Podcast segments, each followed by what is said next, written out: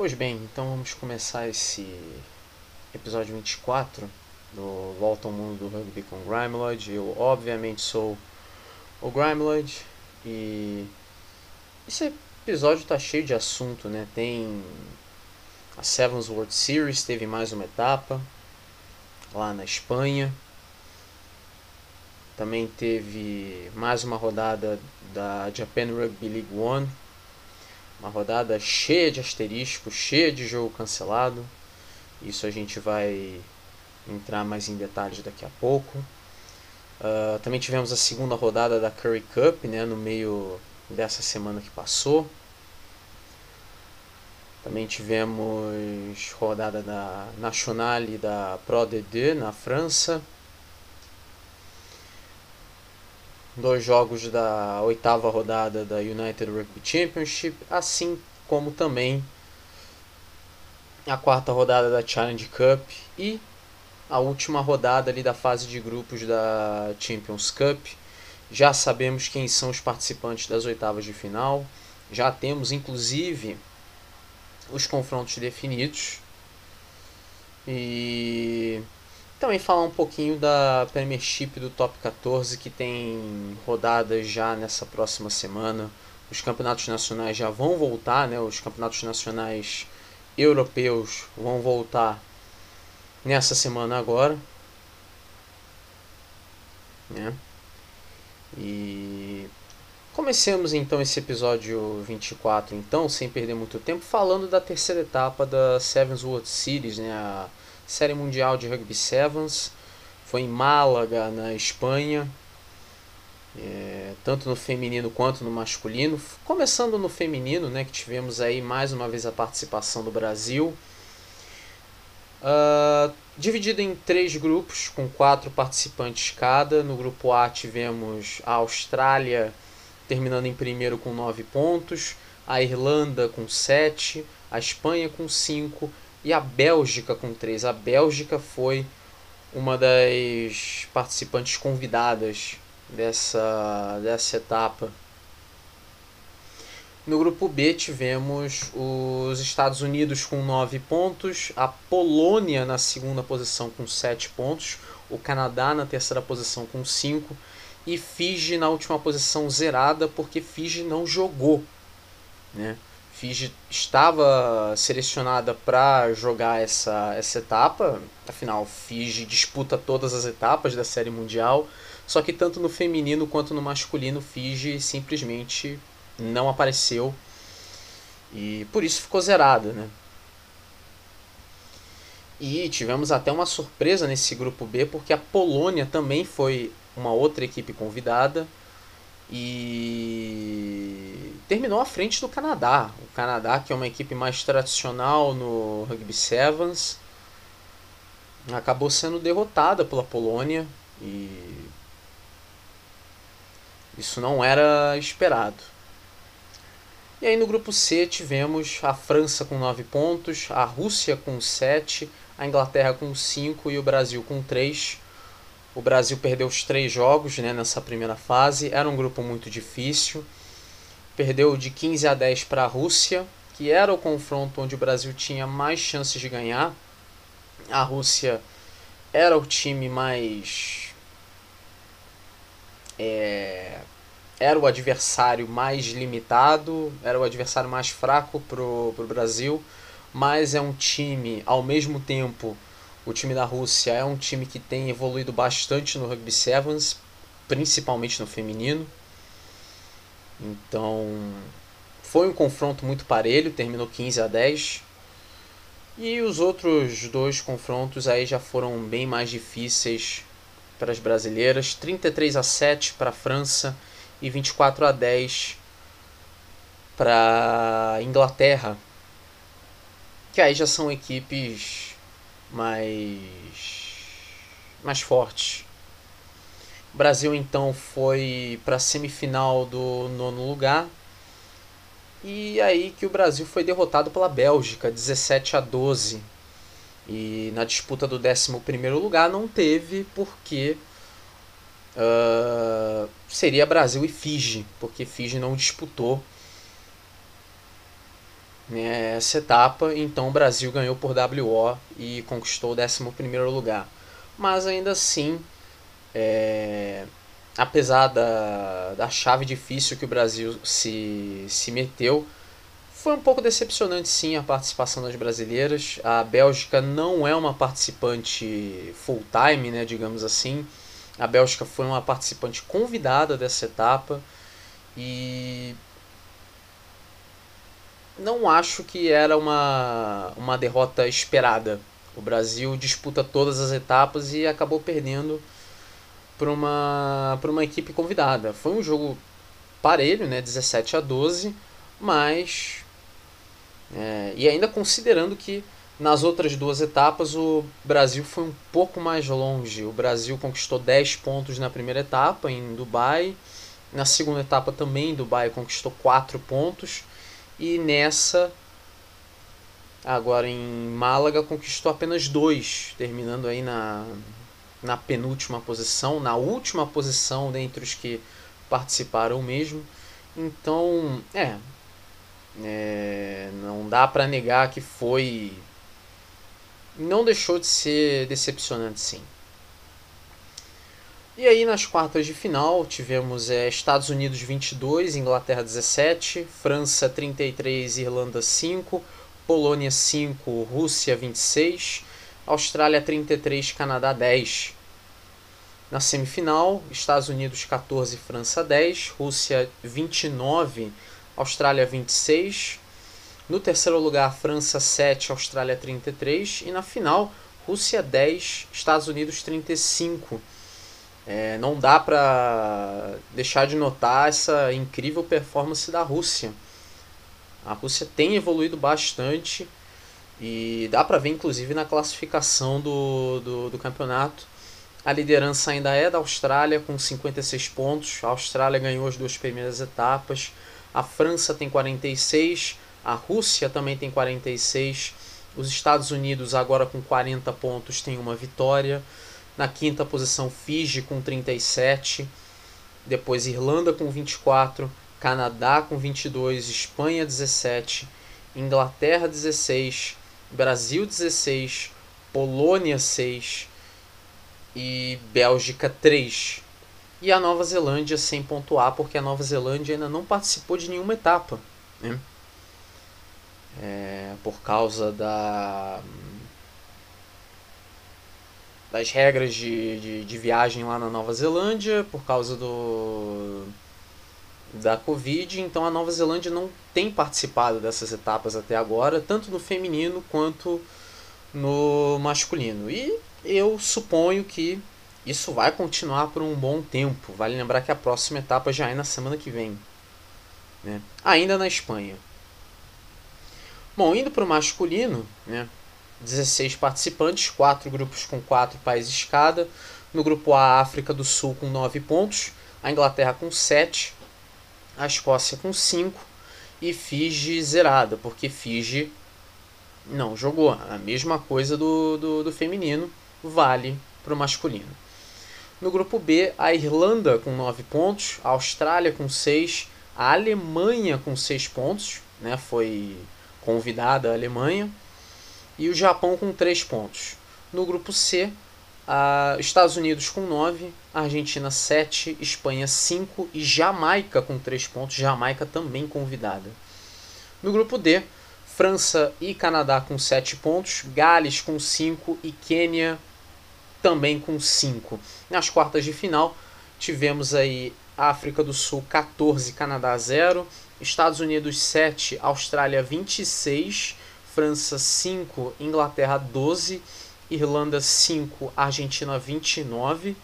E nas semifinais tivemos África do Sul 19, Austrália 0, Inglaterra 17, Argentina 26. No terceiro lugar, Austrália 20, Inglaterra 24 e na final Argentina 17, África do Sul 24. Então a gente olha a classificação e vê que a África do Sul segue imparável na liderança os Blitzboks com 66 pontos e 3 vitórias em 3 etapas até agora. Segue imbatível. A Argentina na segunda posição com 53, vem fazendo uma campanha muito boa. Austrália com 47, Estados Unidos 42, França 36, Irlanda 31, Inglaterra 26, Grã-Bretanha 25, né, porque a foi a Grã-Bretanha competiu nas duas primeiras etapas é, e em compensação Inglaterra, Gales e Escócia não competiram nessas etapas, apareceram agora. Né? Fiji na nona posição com 24 pontos, Fiji bastante prejudicada, né, porque não competiu nessa etapa. Assim como no, no, no feminino também, bastante prejudicada na. se prejudicou bastante na classificação. O Quênia na décima posição com 23, Espanha com 22, Canadá 21, Gales 16, Escócia e Japão com 14, Alemanha 5, Jamaica 2. E aí, sem pontuar, porque não participaram até agora, Nova Zelândia e Samoa. A mesma coisa do feminino vale pro masculino, a diferença é que Samoa está incluída no masculino nessa, nessa situação, não estão podendo competir, pelo menos por agora. A próxima etapa, como eu disse, é nessa semana agora, nesse próximo final de semana, dos dias 28 a 30 de janeiro, é a etapa de Sevilha, também na Espanha. Vale tanto para o masculino quanto para o feminino. É a quarta etapa para os dois. Então, saindo da Espanha, a gente vai para o Japão para falar da Japan Rugby League One, a terceira rodada. Só dois jogos aconteceram nessa rodada, tivemos quatro jogos cancelados. Já está ficando um pouquinho fora de controle isso lá no Japão. Uh, não teve uma rodada ainda que não teve jogo cancelado. Todas as três rodadas tiveram pelo menos um ou dois jogos cancelados. Essa teve quatro.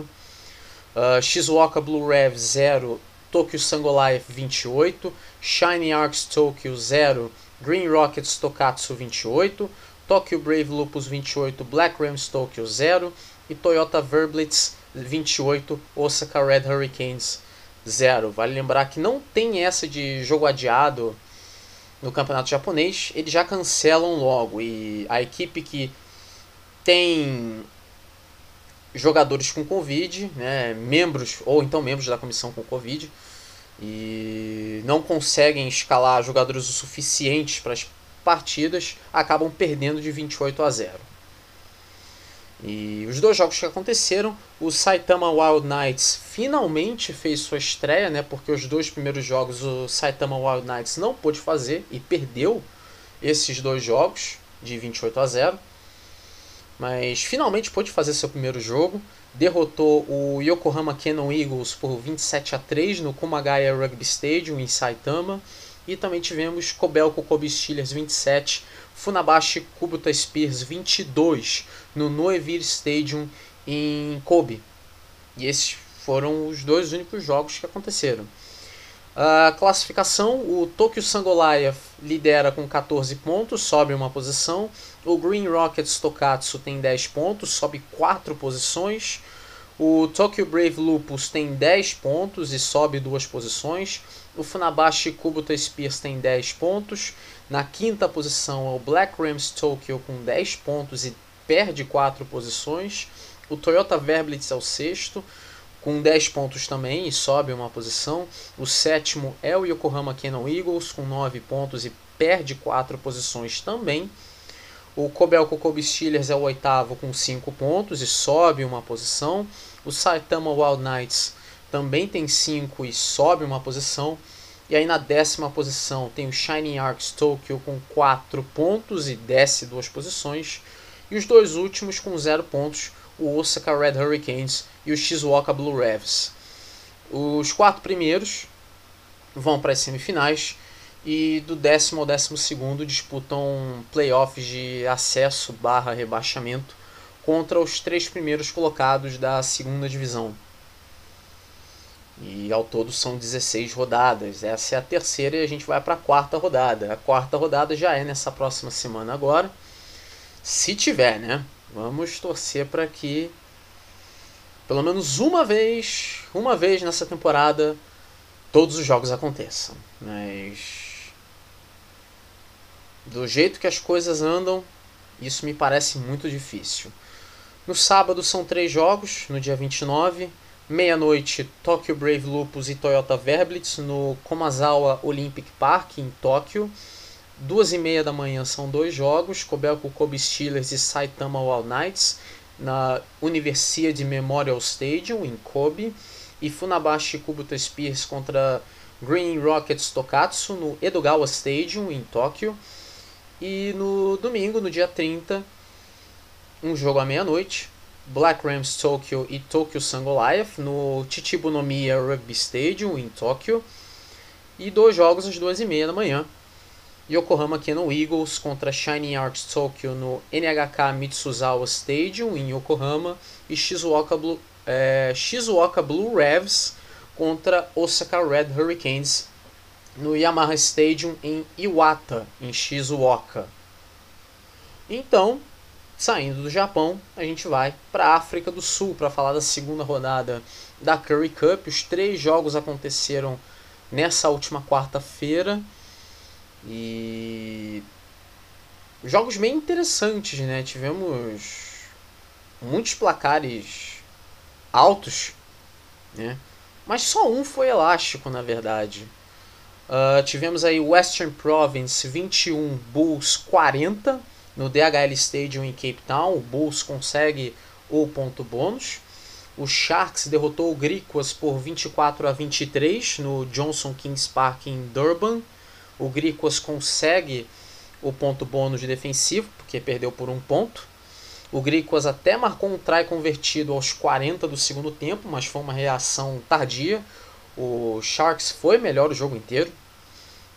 E o Lions perdeu de 50 a 9 para o Pumas no Emirates Airlines Park em Johannesburgo. Jogando em casa, o Lions perdeu de 50 a 9 o Pumas marcou 7 trás e conseguiu o ponto bônus. Né? Sem dúvida de conseguir o ponto bônus. Né? Basta 4 trás e o time já consegue o ponto bônus. O Pumas marcou 7. Uh, ah, quem não jogou foi o Tiras, né? porque são 7 times e alguém tem que folgar. Nesse caso foi o Tiras. A classificação: o Bulls tem 10 pontos, o Pumas tem 5, sobe 5 posições, graças a essa essa vitória elástica.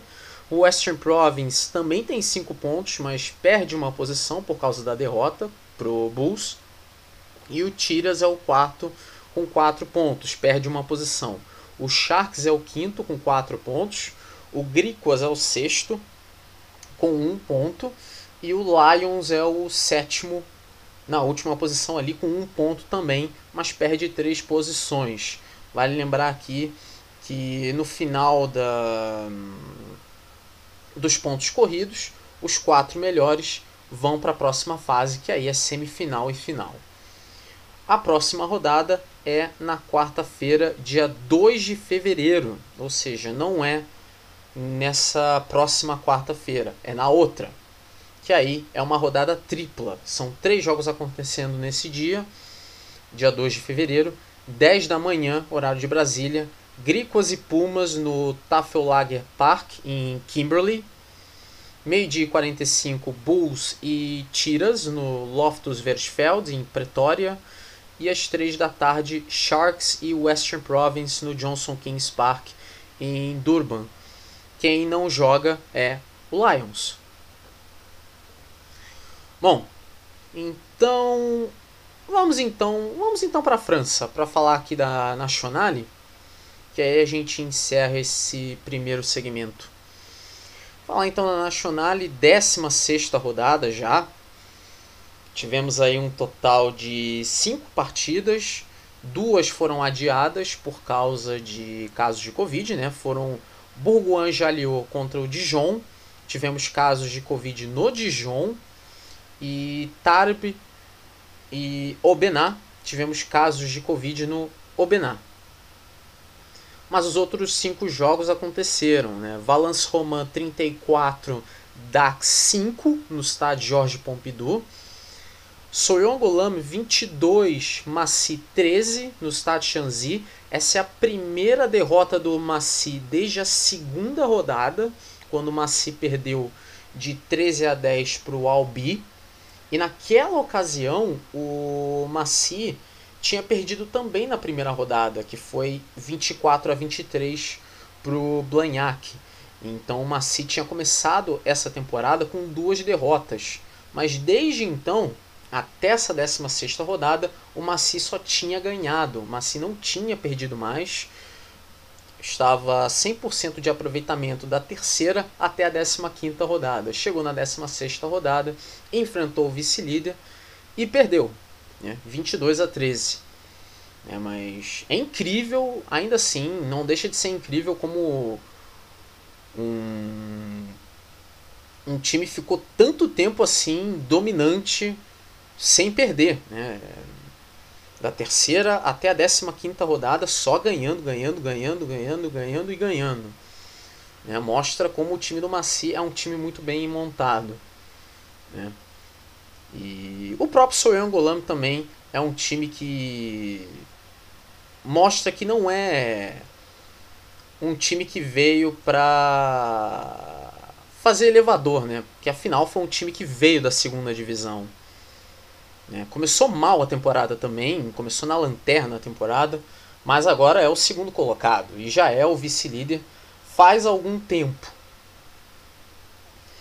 Também tivemos na rodada Albi 17, Nice 23 no estádio municipal da Albi. Com essa vitória, o Nice volta para o top 6. Foi um resultado muito bom para o Nice. E um resultado bem decepcionante para o Albi. O Albi torcia muito por uma vitória do Maci e queria ganhar do Nice para poder assumir a segunda posição e nenhuma das duas coisas aconteceram. Então foi um grande azar que o Albi teve nessa nessa rodada. Também tivemos o Surrene perdendo para o Chambéry 26 a 14 esse jogo no estádio Jean Moulin, né?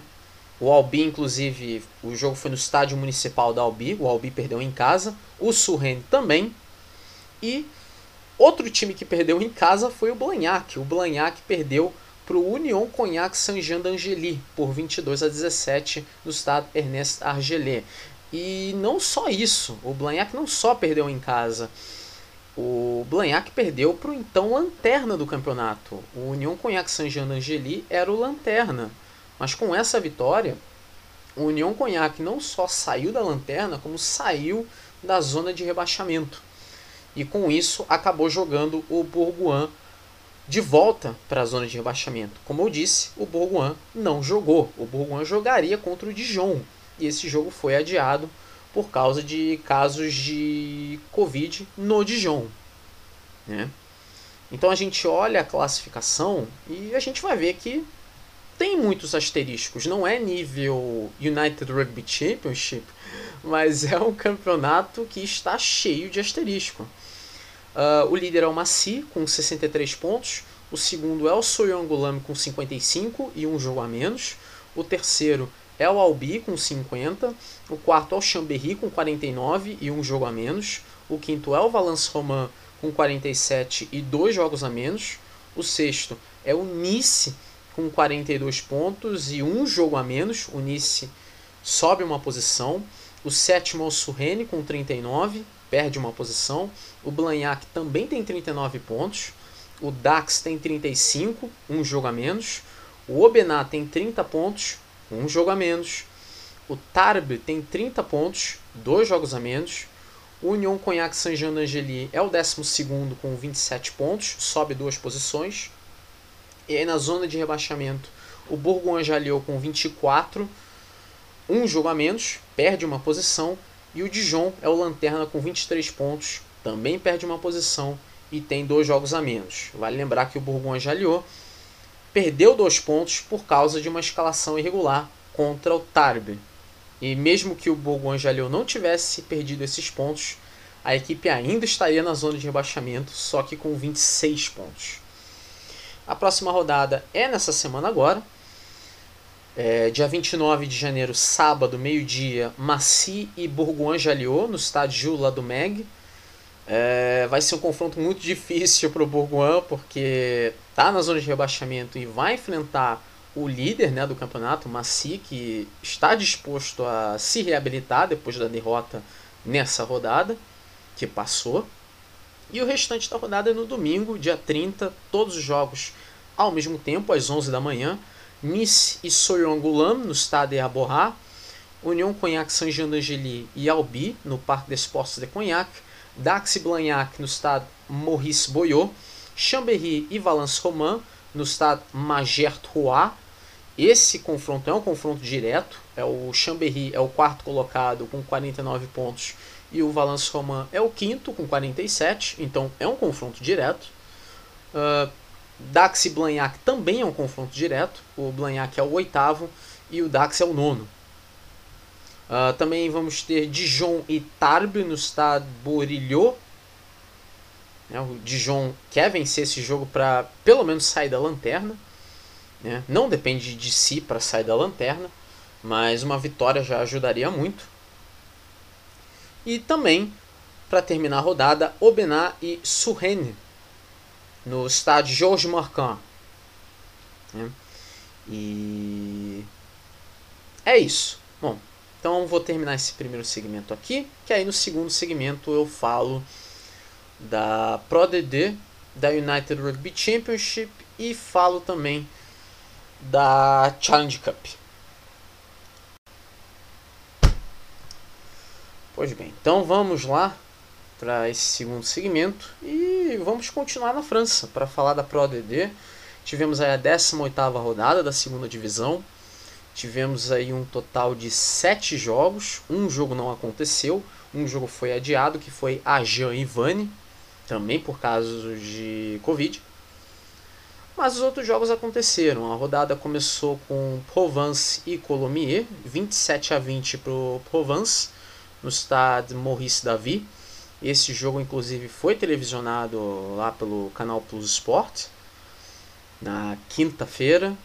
Também tivemos na quinta-feira o Orillac derrotando o Bezier por 22 a 20 no estádio Jean Alric. O Bezier consegue o ponto bônus defensivo.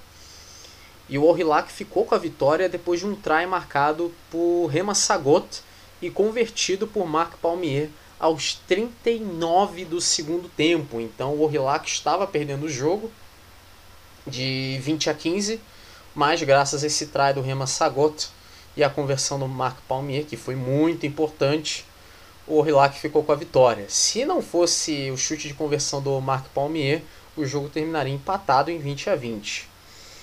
Aí tivemos os jogos da sexta-feira, né? E um jogo que chamou atenção foi Juan Normandie 3, Carcassonne 24.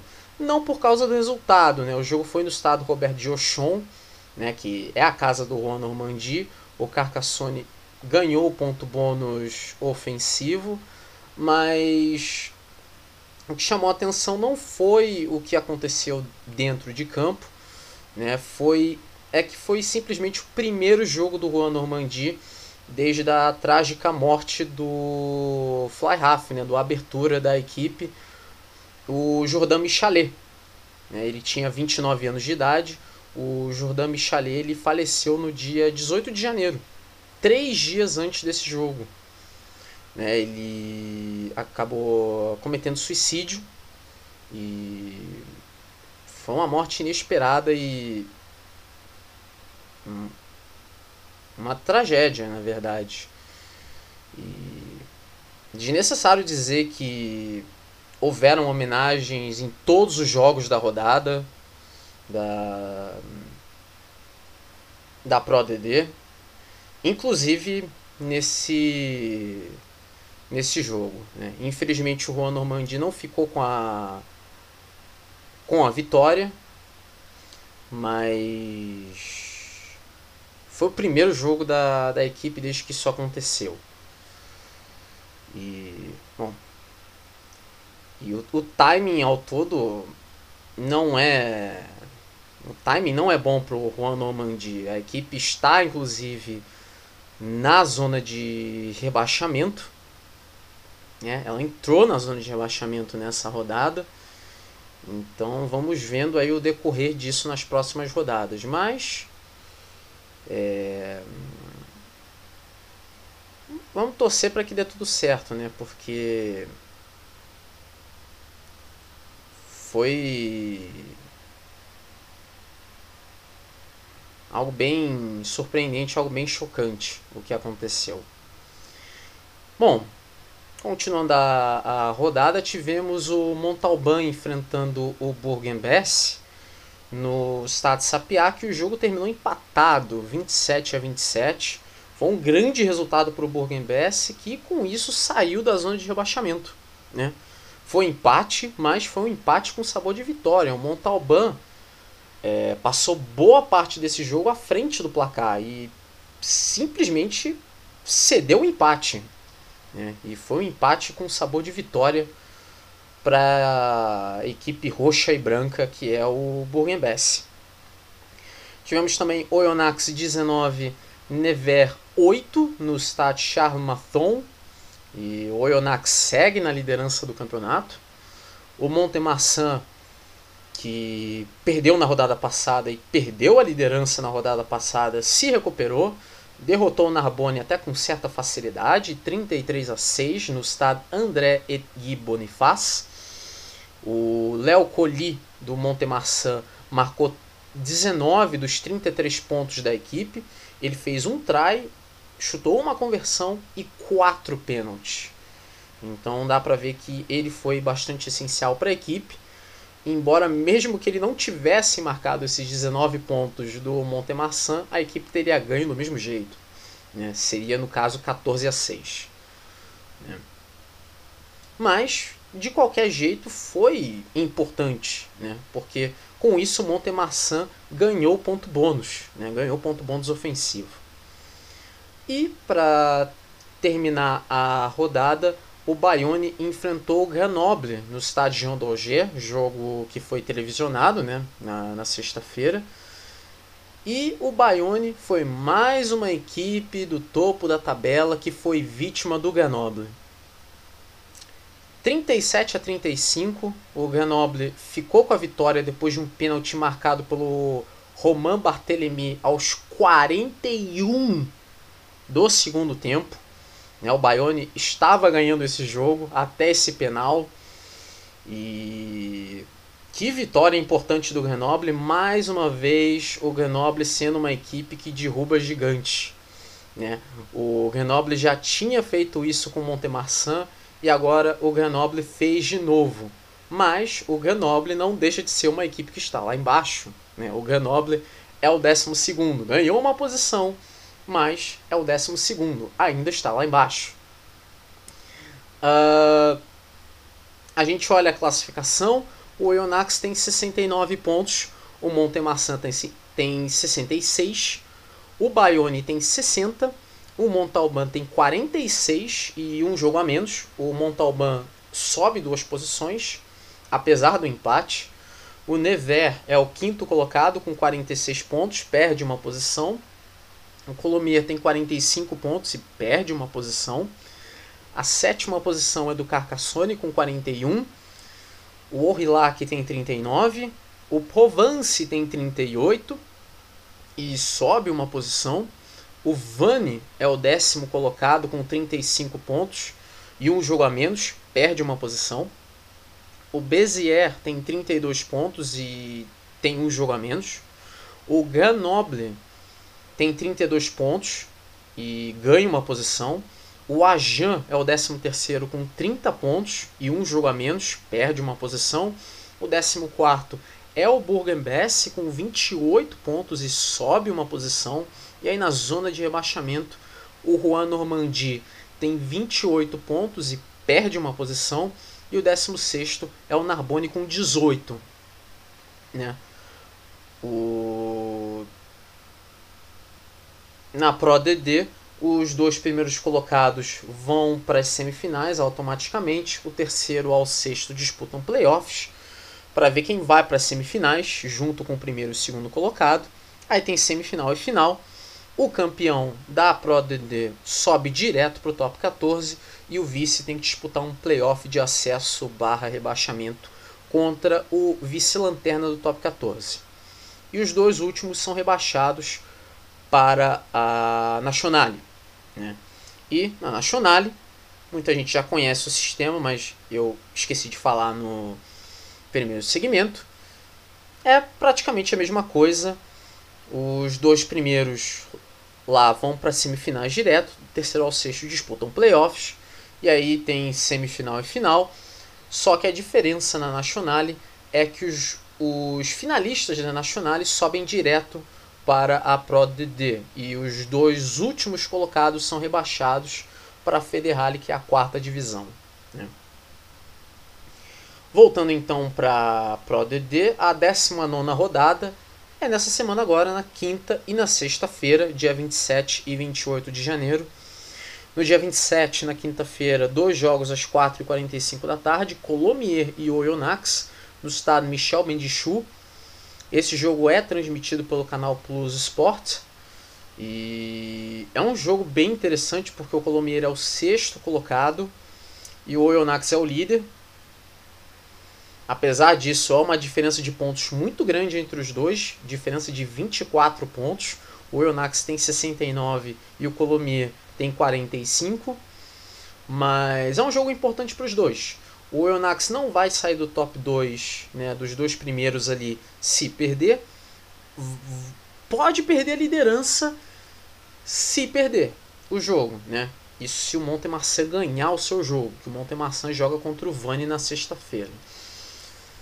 Mas no caso do Colomier, o Colomier pode assumir a quarta posição, dependendo do que acontecer é, para o Montalban e para o Never. O Never joga contra o Bayonne e o Montalban joga contra o Carcassonne.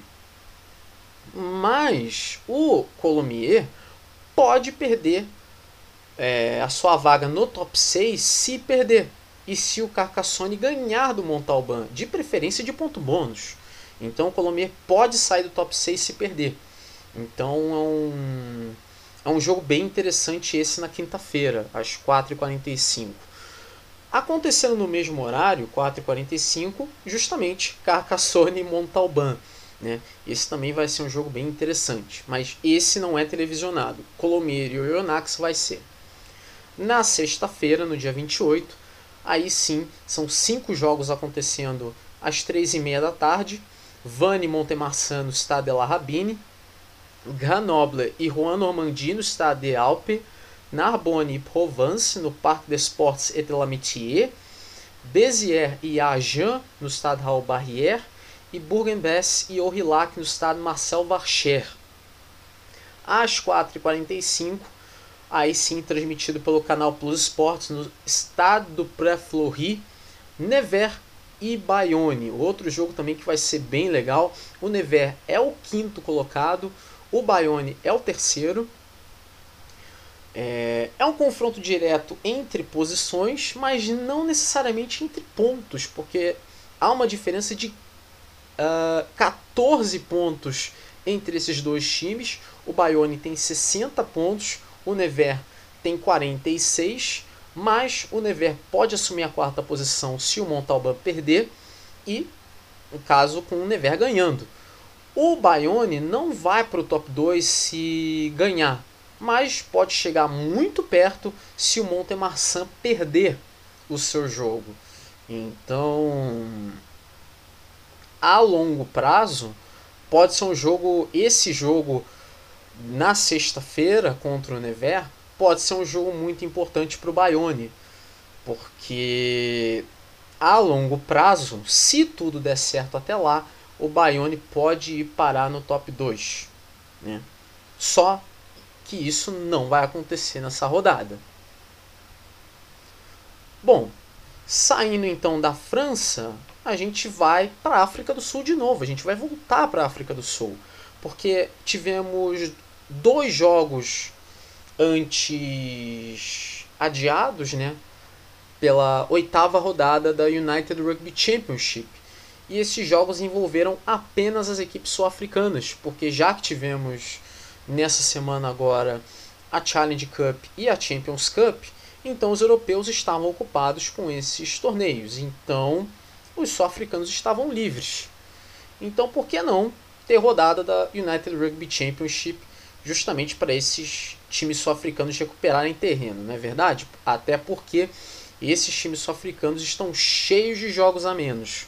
Afinal, a tabela ela é toda cheia de asterisco, né? É uma tabela que abusa dos asteriscos. Na... Então, na... nessa oitava rodada, tivemos dois jogos. O Emirates Lions perdeu para o Chelsea Sharks 47 a 37, jogo no Emirates Airlines Park em Johannesburg. E também tivemos o Vodacom Bulls perdendo para o DHL Stormers 30 a 26 no Loftus Versfeld em Pretória. E esse jogo tivemos o Stormers ganhando essa partida após um try do Paul DeWitt convertido por Manny Libok aos 37 do segundo tempo. Então, o Bulls ganhava esse jogo, o Bulls iria sair da vice-lanterna, mas exatamente, eu falei correto. Iria. Não aconteceu, o Stormers ficou com a vitória e tirou esse gostinho do Bulls. E no fim das contas ficou com o gosto amargo da derrota. A classificação, você vai ver que a classificação é toda cheia de asterisco. É, inclusive fazer até uma correção, porque eu tenho falado que só o Ospreys é, jogou todas as rodadas. Na verdade, não é bem assim. É, nenhum time jogou todas as rodadas, na verdade. É, a gente já vai para a 11 rodada. Ou seja, 10 rodadas já aconteceram. Mas nenhum time jogou 10 vezes até agora. O único time que jogou 9 vezes, que foi o máximo que alguma equipe já jogou nessa temporada da United Rugby Championship, foi justamente o Ospreys. Jogou 9 vezes mas todos os outros jogaram 8, 7, 6, 5, enfim, etc. Então a classificação tem o, o Edinburgh, né, os escoceses com 33 pontos, eles têm dois jogos a menos, ou seja, jogaram 8 vezes. O Leinster na segunda posição tem 29 pontos, 3 jogos a menos. O Ulster tem 26, 2 jogos a menos. O Glasgow Warriors na quarta posição com 26, dois jogos a menos. O Munster tem 24 pontos e 3 jogos a menos. O Ospreys é o sexto colocado com 22 pontos, um jogo a menos. O sétimo é o Benetton com 21 pontos, dois jogos a menos. O oitavo é o Connacht com 20 pontos e dois jogos a menos. Aí na nona posição, o Scarlets com 16 pontos. Na décima posição, aí vem a melhor equipe sul-africana, que é o Chelsea Sharks, com essa vitória, né? Foi para 14 pontos. O Cardiff tem 14 também. O DHL Stormers tem 12. O Emirates Lions também tem 12. E todas essas equipes, Scarlets, Sharks, Cardiff, Stormers e Lions, todas essas equipes têm 4 jogos a menos. Então, é, tem muito tempo para essas equipes se recuperarem. Né? Na 14 posição, o Dragons, com 9 pontos. O Dragons tem 3 jogos a menos. O 15 colocado é o Vodacom Bulls, com 7 pontos e 4 jogos a menos também. E na última posição, também com 4 jogos a menos, o Zebre Parma com 1 ponto. A próxima rodada é a 11 rodada, já nesse fim de semana, e aí todo mundo joga. Bom, pelo menos é o que a gente espera, né? Porque não há dúvidas de que esse é o campeonato mais afetado é, do rugby atualmente. Bom, isso se você não contar a Japan Rugby League One, não é verdade? Por causa das, é, dos adiamentos, por causa da, da Covid. Mas enfim, se tudo der certo, se não tivermos adiamentos, vão ser dois jogos na sexta-feira, no dia 28, e os outros seis jogos vão ser no sábado, dia 29. Então vamos lá, na sexta-feira, no dia 28 de janeiro, são dois jogos, os dois no mesmo horário, às 4h35 da tarde. Dragons e Benetton no Rodney Parade, em Newport, em Gales, e Ulster e Scarlets no Kingspan Stadium, em Belfast, na Irlanda do Norte. No sábado, no dia 29 de janeiro, aí às 10 da manhã, tem Emirates Lions e Vodacom Bulls no Emirates Airlines Park em Johannesburgo, na África do Sul. 11h55 da manhã tem Connacht e Glasgow Warriors no The Sports Ground em Galway, na Irlanda. Meio-dia e 5, aí tem Chelsea Sharks contra DHL Stormers no Johnson Kings Park em Durban, na África do Sul. Duas da tarde tem Zebre Parma e Munster no estádio Sergio Lanfranchi em Parma, na Itália. 2 e 15 da tarde tem Ospreys e Edinburgh no Liberty Stadium em Swansea, no País de Gales. E às 4h35 da tarde tem Cardiff e Leinster no Cardiff Arms Park em Cardiff, no País de Gales. E aqui o sistema de, de classificação é bem simples. Os oito primeiros, né, no final do, dos pontos corridos, os oito primeiros vão para a próxima fase, que aí é quartas de final, semifinal e final, né, com um, um simples um simples torneio de mata-mata. Bom, a gente continua na Europa para falar, quer dizer, né, como a, a rodada aqui da United Rugby Championship aconteceu só na África do Sul, então a gente vai para a Europa. Né? Então a gente vai para a Europa para falar da Challenge Cup, a quarta rodada da Challenge Cup, a penúltima rodada dessa fase de grupos, que tivemos aí um total de cinco partidas. Uma foi cancelada, que foi Toulon 28, Newcastle Falcon 0. Né? Voltamos a ter jogos cancelados nos campeonatos europeus e isso deu muito pano para manga. Eu não vou falar disso agora, eu vou falar durante a. quando eu falar da, da, da Champions Cup, até porque isso teve mais repercussão lá.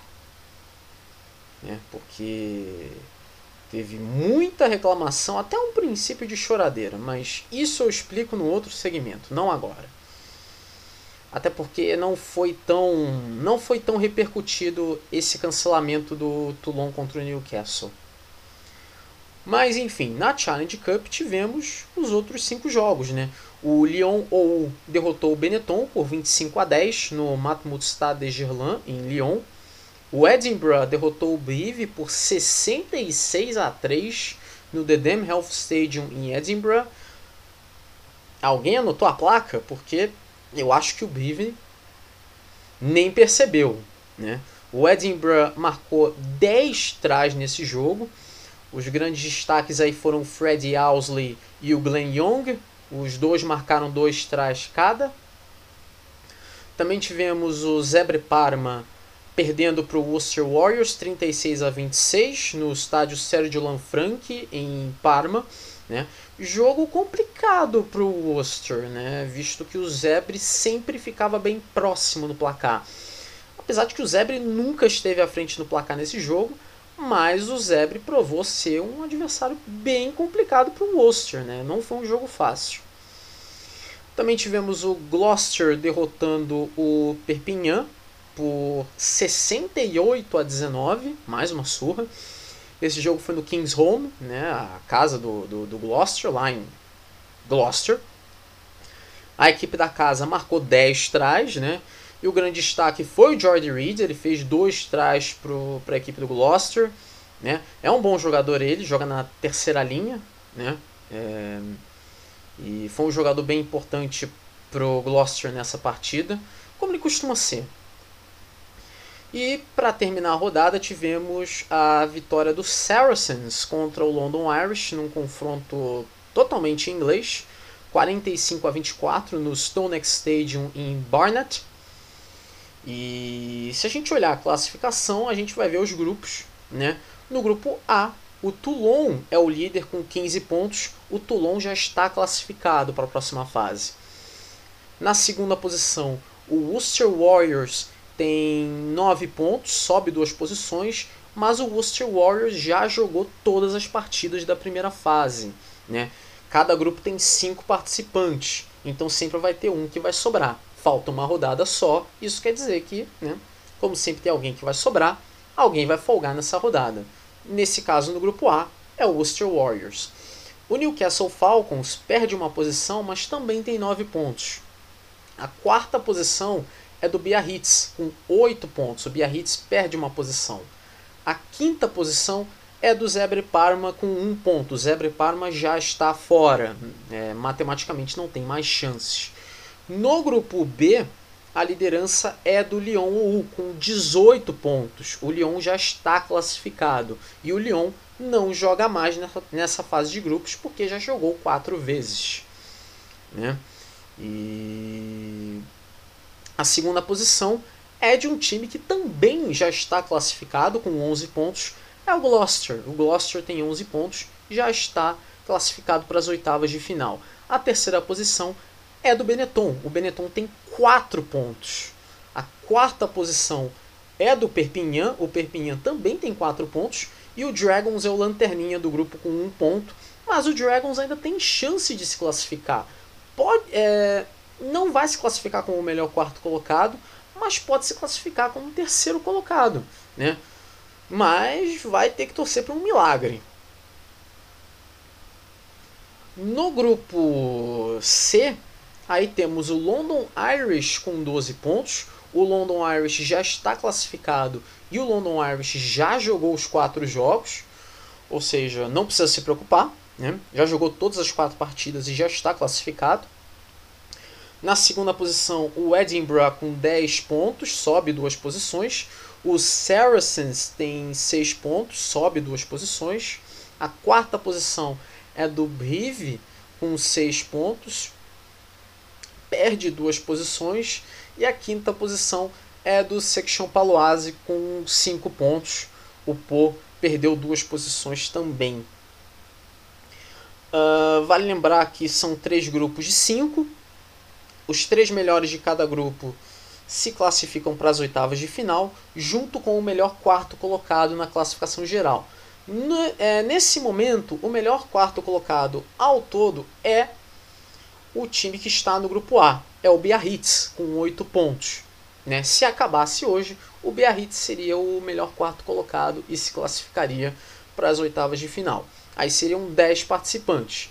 Aí se juntariam os seis né, os outros seis participantes vindo da Champions Cup, do nono ao décimo primeiro colocado, que já estão definidos. Daqui a pouco eu falo quem são. No próximo segmento eu falo quem são. Porque lá a fase de grupo já terminou. Bom, mas na Challenge Cup a fase de grupos continua, porque aí vai ter a quinta rodada, que é a última rodada que vai acontecer entre 8 e 10 de abril. Os horários não foram definidos ainda, nem a ordem dos jogos, né? Que, que horas que vai acontecer, que dia que vai acontecer, não está definido ainda. Mas a gente sabe que jogos são Brive e Saracens no estado Amédée Domenech, em Brive. Biarritz e Toulon, no Parque des Esportes da Guilherme, em Biarritz. Benetton e Perpignan, no estádio Comunale de Monigo, em Treviso. Newcastle Falcons e Zebre Parma no Kingston Park, em Newcastle. Edinburgh e Section Paloise no The Dam Health Stadium, em Edinburgh. E Dragons e Gloucester no Rodney Parade, em Newport. Então, até lá, obviamente, vai ser definidos os horários e a ordem dos jogos. E quando chegar bem perto da quinta rodada, eu faço um, um preview ali mais detalhado. Né? Bom, então vamos vamos terminar esse segmento aqui, que aí no terceiro eu falo da Champions Cup. E aproveito também falo um pouquinho da, da Premiership e do Top 14 que vão voltar nessa próxima semana que, que está vindo.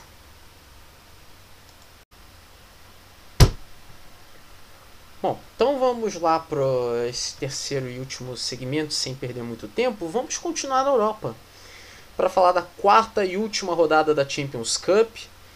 Uh, tivemos aí um total de 1, 2, 3, 4, 5, 6, 7, 8, 9 jogos.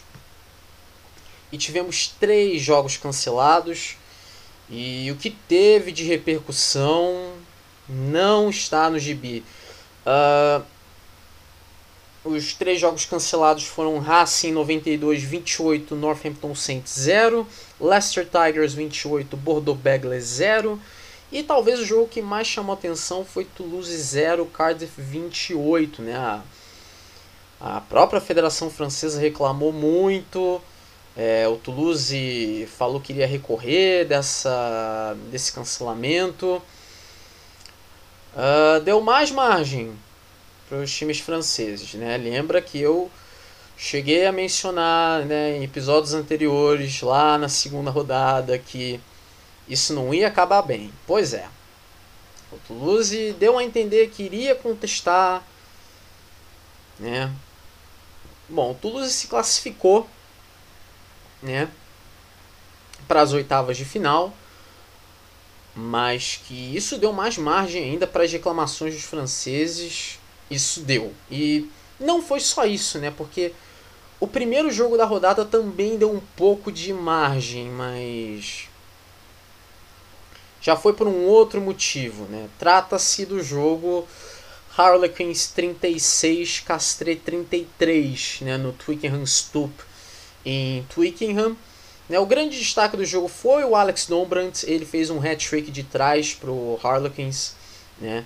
Dá para ver que é um jogador bem diferenciado. O pessoal fala do Marcus Smith, mas é um time muito bem encaixado, sem dúvidas. O último try foi aos 43 do segundo tempo, então dá para ver que foi um momento bem decisivo. Embora houve uma polêmica ali se o try realmente valeu, né? Muita gente afirma que não foi try não, né? E apesar da arbitragem do Mike Adamson ter sido muito criticada, né?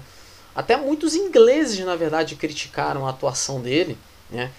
Isso também, claro, deve ser um pouco de oportunismo, porque ele vai apitar um jogo da Inglaterra logo na primeira rodada do Six Nations, né? Então tem, tem essa coisa de timing também. Mas é aquilo, o Castri também não se ajudou, né? O Ben Botica, que era o chutador do Castri nesse jogo, ele errou 4 de 5 conversões e um penal, né? Então, se ele tivesse acertado pelo menos o penal, o jogo terminaria empatado, né? E vamos supor, se ele tivesse acertado duas dessas quatro conversões que ele errou, o Castri ganharia o jogo, ganharia por um ponto, mas ganharia. Né? E isso seria muito importante para o Castre na classificação. Então, é, a arbitragem não ajudou, mas não adianta você culpar a arbitragem se você não se ajuda. Né? Mas que deu pano para a manga também deu. Né? Não há dúvidas, não há dúvidas. Bom, continuando a, a essa última rodada da fase de grupos, aí tivemos jogos do sábado, né? E já começamos naquele jeito, né? O Leicester empolgou. O Leicester empolgou, mais uma goleada, mais uma surra, 64 a 7 para cima do Bath. O jogo foi no Recreation Ground em Bath. Tá certo que o Bath é uma equipe que só ganhou um jogo até agora na temporada, mas ainda assim, dentro de casa você vai, vai lá e toma 64 pontos, né? Ah, mas o Montpellier tomou aquela surra na semana passada. Tá, mas o jogo foi na casa do Leinster, foi diferente. É diferente, o jogo foi na casa do Leinster. Agora, você joga dentro de casa e perde de 64 a 7, né? Aí, aí fica difícil de defender. Mas, de qualquer jeito, o Leinster, obviamente, é um dos melhores times da, da Europa, não há dúvidas disso. E dos 10 trás do Leinster, o Jimmy O'Brien marcou 4.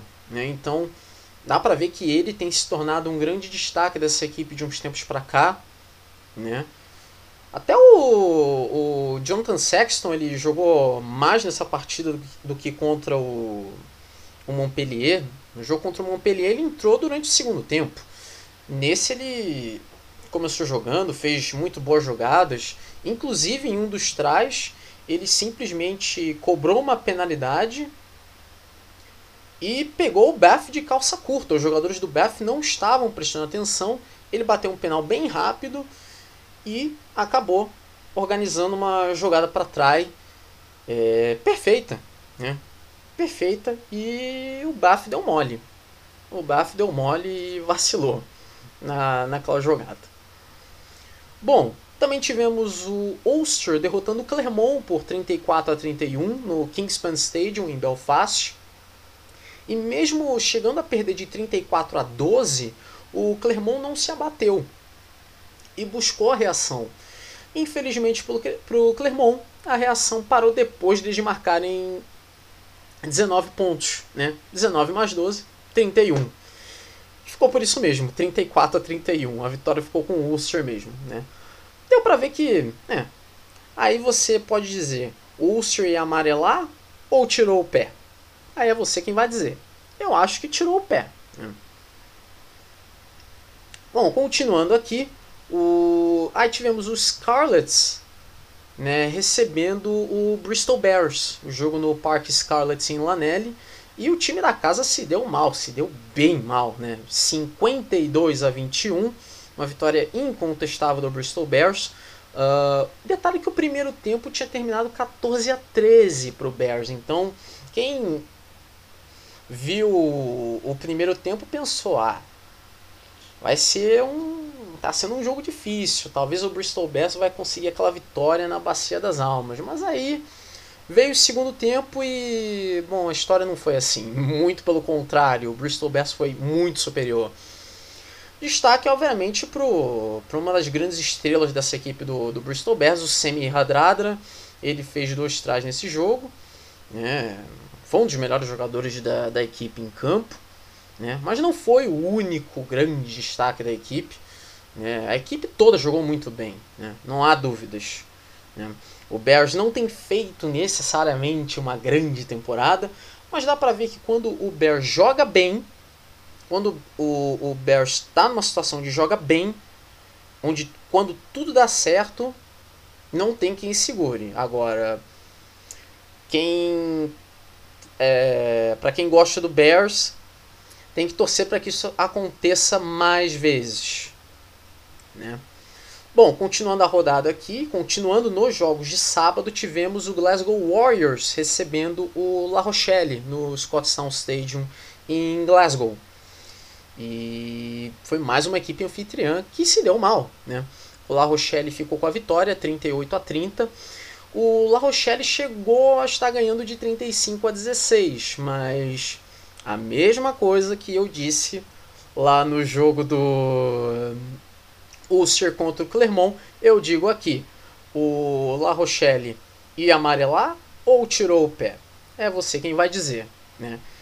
Na minha opinião, eu digo a mesma coisa do Ulster contra o Clermont. Eu acho que o La Rochelle tirou o pé. Afinal, o La Rochelle já tinha feito isso na semana passada, quando enfrentou a equipe do Bath. E vale lembrar que o La Rochelle já estava classificado. Mesmo que perdesse essa partida, não ia mudar muita coisa na tabela do, do, do campeonato, o La Rochelle já ia estar classificado. No máximo, ia perder umas duas ou três posições. Né? Não que alterasse muita coisa. Né? Então deu para ver que a equipe tirou o pé. É, apesar de não ter necessariamente jogado com uma equipe reserva, jogou com praticamente a equipe titular. É, a única grande diferença foi que, de novo, o La Rochelle foi com o Pierre Popelin de titular, ao invés do Israel West. Israel West começou do banco. Né? Talvez o La Rochelle já esteja preparando o Pierre Popelin para ser o titular, que eu presumo que isso vai ser bem rotineiro para o La Rochelle na próxima temporada, visto que o Israel West vai embora. Né? Então, eu presumo que o La Rochelle já esteja se preparando, já botando o Pierre Popelin de titular mais e mais vezes. Né? Agora, será que isso vai acontecer no top 14? Top 14 já volta já nessa semana agora. Então, será que o Pierre Popelin vai começar jogando? Isso a gente só vai saber no dia. E aí a gente vê os jogos de domingo. Né? Os jogos de domingo foram um total de quatro jogos que começou com o Estado francês derrotando Connacht por 37 a 31. O jogo no Stade Jambuan, em Paris. E, bom, eu já falei dele aqui outras vezes e não tem como, gente. Ele é ele é muito bom, ele é um jogador muito decisivo. É claro que eu estou falando do Joris Segonds. E de novo, ele foi essencial para a equipe do Estado francês duas conversões e um pênalti. Esse pênalti foi aos 41 do segundo tempo. Ele marcou 7 pontos. Se não fosse esses 7 pontos, o Estado francês teria perdido por um ponto. E não se classificaria. Olha só a situação. Então, é. Ele é realmente um, um grande destaque dessa equipe. Né? É uma pena que, bom, ele é francês e é abertura, então obviamente ele não vai ter espaço na seleção, jamais. Mas ele é muito bom. Ele é muito bom. Ele é muito bom. Na hora decisiva dá pra ver que não tem medo não. De jeito nenhum. Esse é dos bons sim. Bom, é, no domingo também tivemos o Sail Sharks não tendo lá tantas dificuldades assim para se livrar do Ospreys, 49 a 10, jogo no AJ Bell Stadium em Salford. E o Ospreys terminou zerado, né, no, no campeonato. Perdeu todos os jogos e não ganhou um ponto sequer. Que situação. Também tivemos o Munster derrotando os Wasps por 45 a 7 no Thomond Park em Limerick e o Monster marcou 6 trás. Destaque aí para o Simon Zibo que fez dois, né? É muito bom jogador o Simon Zibo, bem experiente já, né? Voltou recentemente a jogar por um clube irlandês. Até um tempo atrás ele jogava no Racing, né? Agora foi para o Munster. Inclusive agora está podendo voltar a jogar pela seleção irlandesa, caso o chamem, né? E dá pra ver que ele é muito importante pro Munster e não foi diferente aqui. E a rodada se encerrou com o jogo entre Montpellier e Exeter Chiefs no GGL Stadium em Montpellier. Tinha muita coisa em jogo aqui, né? Não pro Exeter, porque o Exeter já estava classificado, na verdade, não não mudaria nada. Se vencesse, se perdesse, se empatasse, não mudaria nada. Agora, estava tudo em jogo para o Montpellier, ainda mais depois de tudo que aconteceu na semana passada, né? Aquela derrota acachapante, humilhante contra o Leinster. E o Montpellier precisava da vitória, não só para se classificar, mas para recuperar a moral, né? Para, né? É, não vão conseguir apagar aquela mancha que foi aquela derrota, mas uma vitória ia, né? É, é o famoso cura onde dói, né? E meio que curou onde doía, né? Porque com essa vitória o Montpellier, né, 37 a 26, o Montpellier se classificou. Mas não foi uma vitória fácil, né? O, o Exeter Chiefs jogou muito bem, principalmente no, no primeiro tempo. Sam Simmons inspiradíssimo, ele fez um hat-trick de trás, inclusive, para os Chiefs. Uh, o time inglês fez um jogo bem duro, mas o Montpellier conseguiu a vitória, se classificou e, de quebra, mandou o Glasgow Warriors para a Challenge Cup, porque se o Montpellier tivesse perdido, era o Glasgow Warriors que iria se classificar para as oitavas de final. Com a vitória, o Montpellier foi quem se classificou e o Glasgow Warriors acabou ficando com a nona posição. Bom, então, já falando da classificação, então, da classificação final do grupo A, o Racing foi o primeiro colocado com 19 pontos, o Ulster também com 19, o La Rochelle com 16, o Leinster com 15, o Sale Sharks com 12, subiu uma posição, o Exeter Chiefs com 11, perdeu uma posição, né? Isso é uma prova de que não mudou muita coisa para o Exeter, essa derrota. O Montpellier com 10 pontos, subiu duas posições. O Clermont na oitava posição com 8 pontos, perdeu uma posição. Esses oito se classificam pelo grupo A. Agora, o nono colocado, o Glasgow Warriors, com 5 pontos, perdeu uma posição. O Northampton Saints com 2 pontos e o Bath com 2 pontos. Esses três times, por terem terminado entre nono e décimo primeiro, se classificam para as oitavas de final da Challenge Cup. Né? Então, eles vão para a Challenge Cup. O Glasgow Warriors, o Northampton Saints e o Bath. O décimo segundo, zerado, zero pontos, o pior time da, da Champions Cup, o Ospreys. Então a gente vai para o grupo B. O grupo B terminou com o Leicester Tigers em primeiro com 19 pontos, subiu né, uma posição. O segundo colocado, Harlequins, em segundo, né, com 19 pontos, desceu uma posição. Em terceiro, o Munster com 18. Quarto foi o Bristol Bears com 17. O quinto foi o Connacht com 10 pontos e subiu uma posição. O sexto foi o Bordeaux Begley com 8, perdeu uma posição. O sétimo foi o Toulouse com 7 pontos. E o oitavo, o Stade Francês, com 7 pontos, subiu duas posições. Esses oito se classificam para as oitavas de final da Champions Cup. Aí o, o, nono colocado, o Cardiff, com 7 pontos, subiu duas posições. O décimo, Wasps, com 6 pontos, desceu duas posições. O décimo primeiro, o Castre, com 5 pontos, desceu duas posições. Esses três times, Cardiff, Wasps e Castre, vão para as oitavas de final da Challenge Cup. Né? O décimo segundo fica chupando o dedo, foi o Scarlets com dois pontos. Esse está eliminado. Bom, então a gente vê aqui as oitavas de final, como ficou o chaveamento. Não tem nada marcado ainda, nem dia, nem hora, não tem horário definido, nem dia definido, mas a gente sabe que é, as oitavas de final vão, vão ser em ida e volta. Né? São confrontos de ida e volta. E os confrontos de ida acontecem entre os dias 8 e 10 de abril, na mesma semana da última rodada da fase de grupos da Challenge Cup. Né? Que aí os jogos de volta são na semana seguinte. Né? Que aí os confrontos são Toulouse e Ulster no o jogo de ida no Stade Ernest Vallon em Toulouse, Bordeaux-Begley e La Rochelle, no estado Jacques Chaban-Delmas, em Bordeaux. Montpellier e Harlequins, no GGL Stadium, em Montpellier. Stade Francais e Racing 92, jogo de ida no Stade Jean em Paris.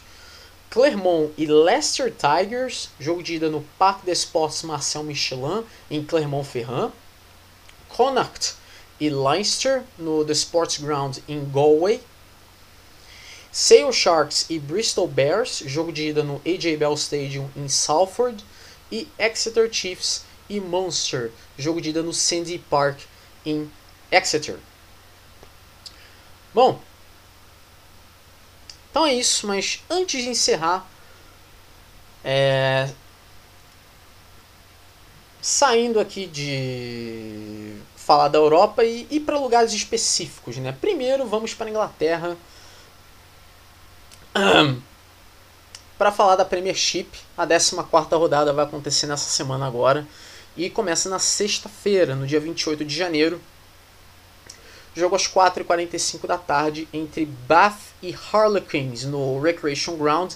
E esse jogo vai ser televisionado, né? ele vai ser transmitido pela BT Sport. Né? E para quem tem o Star Plus, né? o serviço de streaming da, lá dos canais ESPN, dos canais Disney, vai poder acompanhar esse jogo, porque o Star Plus pega os jogos que a BT Sports transmite. E um desses jogos é Bath Harlequins na sexta-feira, 4h45. No sábado, dia 29 de janeiro, são três jogos ao meio-dia, os três jogos acontecendo ao mesmo tempo. London Irish e Exeter Chiefs no Community Stadium de Brentford, Worcester Warriors e Northampton Saints no Six Ways, e Newcastle Falcons e Gloucester no Kingston Park. Esse último jogo, Newcastle e Gloucester, esse jogo vai ser transmitido pela BT Sport, então o Star Plus vai pegar também. No domingo, no dia 30 de janeiro, meio-dia, são dois jogos acontecendo ao mesmo tempo. Wasps e Saracens na Coventry Arena e Sale Sharks e Leicester Tigers. Esse jogo, esse último jogo Sale Sharks e Leicester Tigers vai ser transmitido pela BT Sports e, obviamente, o Star Plus vai pegar. É, vale lembrar que quem folga nessa rodada é o Bristol Bears. Né? O Bristol Bears não joga. Então, se a gente olhar a classificação aqui rapidamente, o líder é o Leicester Tigers com 51, depois vem Saracens com 43, Harlequins 42, Gloucester com 38. Aí o quinto é o Northampton Saints com 35, depois Exeter Chiefs 33, London Irish com 31, Wasps com 28, Newcastle Falcons com 24, Sale Sharks também com 24, Bristol Bears 21, Worcester Warriors 21 e Bath é o lanterna com 10 pontos. No final da dos pontos corridos, os quatro melhores se classificam para as semifinais. E aí a gente vai ter semifinal e final. Bom, então a gente vai né, da Inglaterra, a gente vai para a França para falar do top 14. 16 rodada também acontece nessa semana agora. São cinco jogos no sábado e dois no domingo. Né, quase todos transmitidos pelo Canal Plus. Né, porque Claro que a, a ESPN e o Star Plus não pegaram o top 14 até hoje, mas vale lembrar que no resto da América do Sul, né, a ESPN transmite, né? E só a brasileira que não tomou vergonha na cara ainda. Mas vamos lá então. Para isso que existe os, né? Obrigado é, sites de streaming por existirem. Bom, a 16 rodada ela começa no sábado, no dia 29 de janeiro. Às 11 da manhã tem Bordeaux, Begley e Castres no estádio Jacques Chaban-Delmas. E esse vai ser um jogo bem engraçadinho, né? O Bordeaux Begley é o líder do campeonato, o Castres é o terceiro e o Castres pode assumir a segunda posição se ganhar. Mas tem que torcer também por uma derrota do Toulouse contra o Racing. Né? Daqui a pouco eu falo desse jogo. Aí, uma hora da tarde, vão acontecer três jogos ao mesmo tempo, que são Brive e Biarritz, no estado Amédée Domenech. E que jogo vai ser esse, hein? O Brive é o vice-lanterna e o Biarritz é o lanterna. Mas quem vencer pode sair da zona de rebaixamento dependendo do que acontecer né, com o Toulon. O Toulon vai enfrentar o Stade francês. Dependendo do que acontecer com o Perpignan, que vai jogar com o Lyon. Né? Então. Mas ainda assim é um jogo com muitas implicações, né? um jogo com muitas insinuações. Quem vencer aqui, dependendo do que acontecer em outros jogos, pode sair da zona de rebaixamento. Né? Ou da zona de playoff, se for o Brive, né? Também, uma hora da tarde, tem Perpignan e Lyon-Ou no estado Aimé-Giral, né, em Perpignan. O Perpignan, que recentemente saiu da zona de relaxamento, é o 11 colocado agora, quer ficar cada vez mais distante da zona perigosa. Então, uma vitória seria muito importante. Já o Lyon pode ir para a segunda posição. Né? Pode ir para a segunda posição. O que, que tem que acontecer? É simples. O Lyon tem que ganhar e Toulouse tem que perder para o Racing, o Castres tem que perder para o Bordeaux e o Montpellier tem que perder para o La Rochelle. Acontecendo tudo isso, o Lyon assume a segunda posição, porque o Lyon tem 40 pontos, né, é o quinto colocado. O Toulouse é o segundo com 41. Então, esse jogo também pode ter uma certa implicação lá na frente da tabela. Né? O outro jogo acontecendo uma hora da tarde né, é La Rochelle e Montpellier. O jogo que acontece no estado Marcel de Flandre. O La Rochelle ele está no top 6, mas ele não vai para o top 2 se ganhar, até porque é, não tem como isso acontecer. É, mesmo que ganhe de ponto bônus, no máximo vai ficar muito perto de entrar do top 2 se os times acima deles não ganharem. Né? O Lyon, no caso, né? e o, o Montpellier, o, né? que vai enfrentar o La Rochelle, o Castres e o Toulouse. Mas, até por diferença de saldo, não tem como o La Rochelle entrar. Mas, se ganhar de ponto bônus, vai ficar muito perto de entrar. Isso se os outros perderem. Mas vai ser um confronto difícil porque é um confronto direto contra o Montpellier.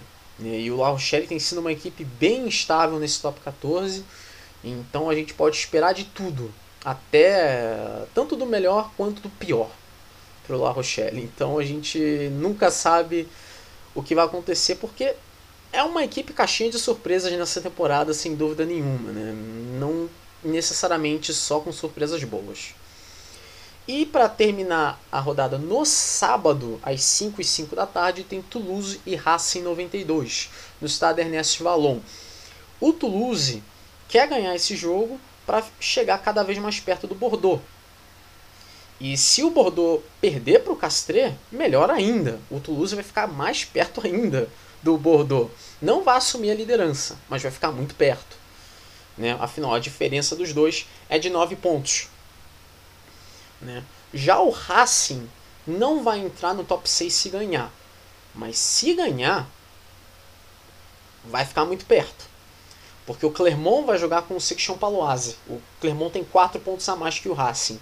O La Rochelle tem 6 pontos a mais que o Racing. Então, se Clermont e La Rochelle perderem e o Racing ganhar, o Racing vai ficar muito perto de entrar no top 6 na próxima, é, nas próximas rodadas. Então é um jogo que pode implicar muita coisa para o Racing. Né? E aí no domingo são dois jogos, né? no dia 30 de janeiro.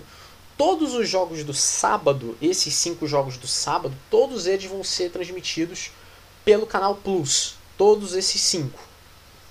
No domingo, no dia 30 de janeiro, às duas da tarde, tem Section Paloise e Clermont, no estado Ramon, em Pau. Uh, é um confronto direto. Né? O sétimo contra o nono colocado, mas não necessariamente em pontos. Né? O Section Paloise tem 28 e o Clermont tem 34. O Clermont pode entrar no top 6 se ganhar. Mas teria que torcer para uma derrota do La Rochelle contra o Montpellier para isso acontecer. E o Section Paloise tem 28 pontos, mas está a 6 da zona de playoff, né? que é onde está o Brive. Então é bom não perder, para não ficar cada vez mais perto. Né? Porque daqui a pouco eu falo a classificação aqui do top 14 e não tem nada garantido aqui, nada para ninguém. Né? Então até o próprio Bordeaux. Bordeaux é líder do campeonato com uma diferença de 9 pontos para o Toulouse e para o Castres mas não tem nada definido. É um campeonato muito parelho. É. Esse jogo ele vai ser transmitido pelo canal Plus Decali, não é pelo canal Plus principal, é o canal Plus Decali. E aí às 5 e 5 da tarde tem Stade Francês e Toulon. Esse jogo no estádio Jambuan. Esse jogo sim é transmitido pelo canal Plus, o canal Plus principal mesmo.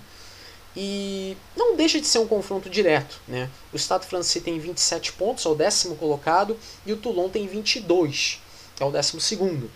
Uh, o Toulon não vai passar o Estado francês, mas pode se igualar ao, à equipe rosa do Estado francês se ganhar de ponto bônus.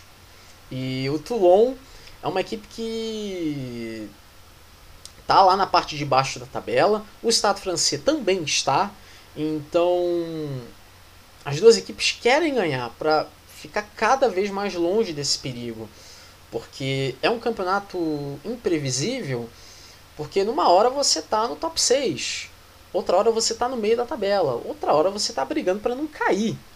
Então é importante ganhar. É importante ganhar. A gente já está. Né? É uma tabela cheia de asterisco, mas a gente já está na 16 rodada. E são 26. Ou seja, estamos chegando nos momentos decisivos. Faltam 10 rodadas. Né? É claro que tem equipes com jogos a menos aqui, mas de qualquer jeito. Faltam 10 rodadas. Então, qualquer descuido, ainda mais num campeonato imprevisível como esse, vai ser complicado. Né? Então a gente olha a classificação, o líder é o Bordeaux Begley com 50 pontos, o Bordeaux tem um jogo a menos. O segundo é o Toulouse com 41 pontos, o Toulouse tem dois jogos a menos. O terceiro é o Castres com 41 pontos, o quarto é o Montpellier com 40, dois jogos a menos. O Lyon é o quinto com 40, o sexto é o La Rochelle com 36, o La Rochelle tem um jogo a menos. O sétimo é o Clermont com 34 pontos. O oitavo é o Racing, 92 com 30. Clermont e Racing têm um jogo a menos. O nono é o Section Paloise com 28, um jogo a menos. O décimo é o Stade Francês com 27, um jogo a menos. O décimo primeiro é o Perpignan com 23 pontos. O décimo segundo é o Toulon com 22 pontos e 3 jogos a menos. O décimo terceiro é o Brive com 22 pontos e um jogo a menos. E o Lanterna é o Biarritz com 20. Né? Vale lembrar que os dois primeiros vão direto para as semifinais. Do terceiro ao sexto disputam playoffs. Que aí os vencedores desses playoffs vão para as semifinais junto com o primeiro e o segundo colocado. Aí vai ter semifinal e final. Né? E o vencedor da final, obviamente, vai ser o campeão do top 14. A final é em jogo único em campo neutro. Geralmente costuma ser no Stade de France. O 13º colocado ele tem que disputar um playoff de acesso barra rebaixamento contra o vice-campeão da Pro DD. Quem vencer, joga o top 14, quem perder, joga a Pro DD. O 14 colocado é rebaixado direto para a Pro DD. Né? Bom, então é isso. Então é isso. Chegamos ao fim né, desse episódio 24. É, eu presumo que esse episódio é um pouco longo, teve bem mais assunto, né? E eu presumo que o episódio da semana que vem, se Deus quiser, né, vai ser o episódio 25, também vai ser um episódio bem longo. Né? Uh, bom, espero que. Espero que tenham gostado desse episódio. Eu agradeço ao, ao bom feedback que vocês têm me dado nessas últimas semanas. Né? Fico muito feliz. Uh, onde vocês podem me acompanhar nas redes sociais é muito moleza. Grimeloid no Twitter e no Instagram é The Grimeloid. Bom, então vamos terminar por aqui. Fazendo muito calor ultimamente e já está bem tarde, 2h43, mas o que, que a pessoa faz né, nesse calor e tarde da noite a essa altura? Ela bebe dois copos de café. Né? Perfeito, sensacional, porque a pessoa não, não bate bem na cabeça né, para fazer uma coisa dessas, não é possível. Bom, mas enfim. A gente se vê numa próxima. Então, até lá e